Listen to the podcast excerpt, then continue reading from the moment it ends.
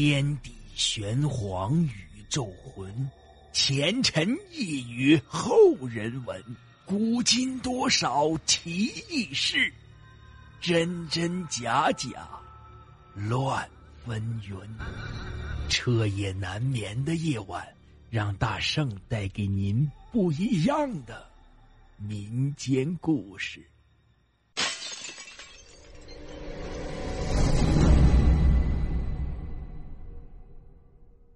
鬼桥中，我暗暗的骂着老头，上前扶起了大力的破车子。幸好我不是第一次练这一人二车的绝技，大力以前不回来，我也是这样把这破车子弄回家去的。一手骑车，另一手招住大力的，慢慢的往家走。一路上早就一个人影也没有了，走在坑坑洼洼的小路上，一人二车很吃力。这时。我心中早已换了骂的对象。啊，大力，你死哪儿去了？害得我半夜三更让那老头大骂一顿。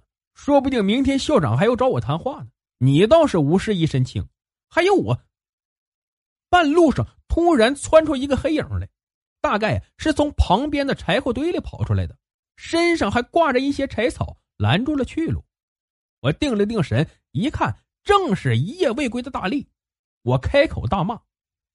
那你一晚上上哪儿去了？我还以为你他妈死了呢。大力以手竖唇，嘘了一声，还紧张的四处看了看，确定没有情况，这才小声的对我说道：“快走吧。”我们一人一车飞快的向家中驶去，直到出了村子，到了公路上，大力这才长出了一口大气，说出了他今晚的遭遇。原来啊。他们今天晚上本来说好出去玩游戏机的，等他们来到那家游戏厅，早就满员了，只好再去打台球。谁曾想在打台球时，一个小青年用球杆不幸倒中了一个叫疯狗的兄弟，这还了得！他们一拥而上，把那个小青年修理的不亦乐乎。谁成想那小子是本村的，没多一会儿就叫了一大帮人，把他们反修理了一顿，个个的鬼哭狼嚎。大力多亏个子矮小，那些人没有过多的关照，就算这样，还是鼻青脸肿，不成人样。他一边说，我一边看着他现在的尊容，心中的怒火早就无影无踪，甚至还暗暗的好笑。很快，我们说着话，不知不觉就走到了那座鬼桥前。公路上今晚车也很少，偶尔有一辆开着耀眼的大灯从我们身边驶过。带起了一阵更冷的寒风，车过后是一阵更黑的阴暗，我不由得打了好几个哆嗦，回头向大力看去，这家伙居然眼也不眨一下，目视前方，好像那儿有一个美女似的。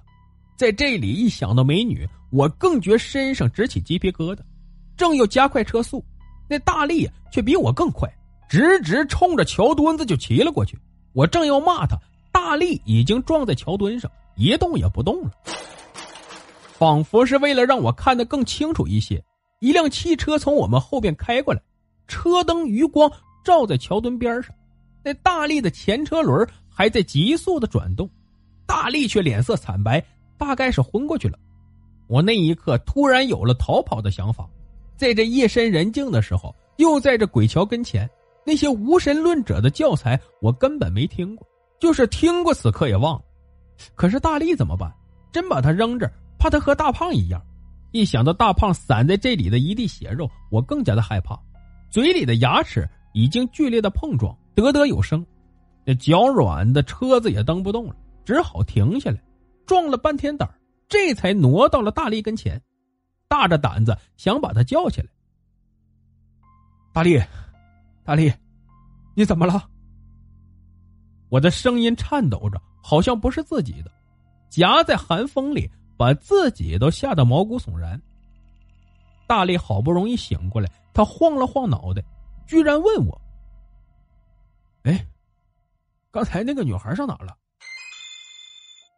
我让他吓得直跳，还当他撞糊涂了，颤抖着说：“你可别吓唬我，这哪有什么女孩啊？”大力扑腾坐起来，四处看了看，坚持说。刚才就是有个女孩站在这儿，还向我招手来着。他好像怕我没看清楚，说的更详细了。她穿着一身白色的连衣裙，手里还拿着一束花，长得那么漂亮，你真没看见？我都让他快吓傻了，这么冷的天还穿着连衣裙那岂不是见鬼了？我那不争气的牙齿颤抖的更厉害，看着大力还在那四处张望，也不管他了，骑上自行车就跑。大力在后边大声叫我等等他。回到家里，打开电灯，用了三层被子把自己捂得严严实实，那身子还在不停的抖着。到了第二天，我又去上学了，大力的位置一直空着，好事的同学们都来问我他怎么没有来，我支支吾吾的说不出来。毕竟像我这样的七尺男儿，昨晚的事情实在是说不出口。好不容易放了学，我跑到大力家里，本来是想让他再去上学的时候不要说出来，那对我来说是一件很丢人的事可是，一进他家就觉得气氛很沉重。他头上缠着绷带，床边竖着吊瓶，那嘴唇肿的和猪嘴差不多，也不知道是让人打的还是昨天晚上碰的，躺在那里半死不活的。屋里坐满了人，他父亲、他后娘，还有他那很少回家的姐姐，另外就是伯伯伯母，村里的赤脚医生，最后啊，就是那本村最有名的神婆九奶奶。可见一家人对大力很重视。他父亲就是兄弟二人，到了大力更是人丁不旺，两家就守着大力一根独苗。他那后娘自从来了以后，除了吃的肚子胖的像怀了五个多月之外，也不曾为他父亲生下一男半女，所以大力就是再传香火的唯一希望，也难怪一家人如此重视了。他父亲一见到我，一把抓住，好像我就是罪魁祸首似的。幸好他开口问的是大力到底怎么了，要不然我可冤枉死了。在急切的目光下，我只好一五一十的说出了昨晚的事正在抽烟的九奶奶可来了精神。我说的不假吧？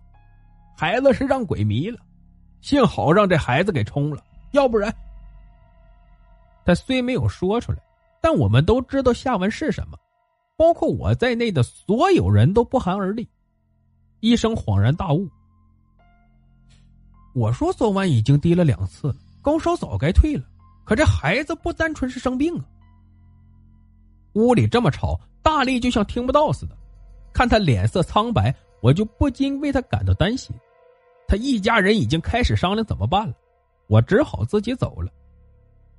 过了两天，大力的父亲居然来看我，带了一些鸡蛋、水果之类的，很感激的说：“多亏了有我，要不然大力就如何如何了。”大力让九奶奶大大为他操办了一番，又是叫魂的，又是送鬼的，听说还为他换了人，就是类似为活人找替身之类的，反正啊。破费他父亲不少钱，大力呢也奇迹般的好了。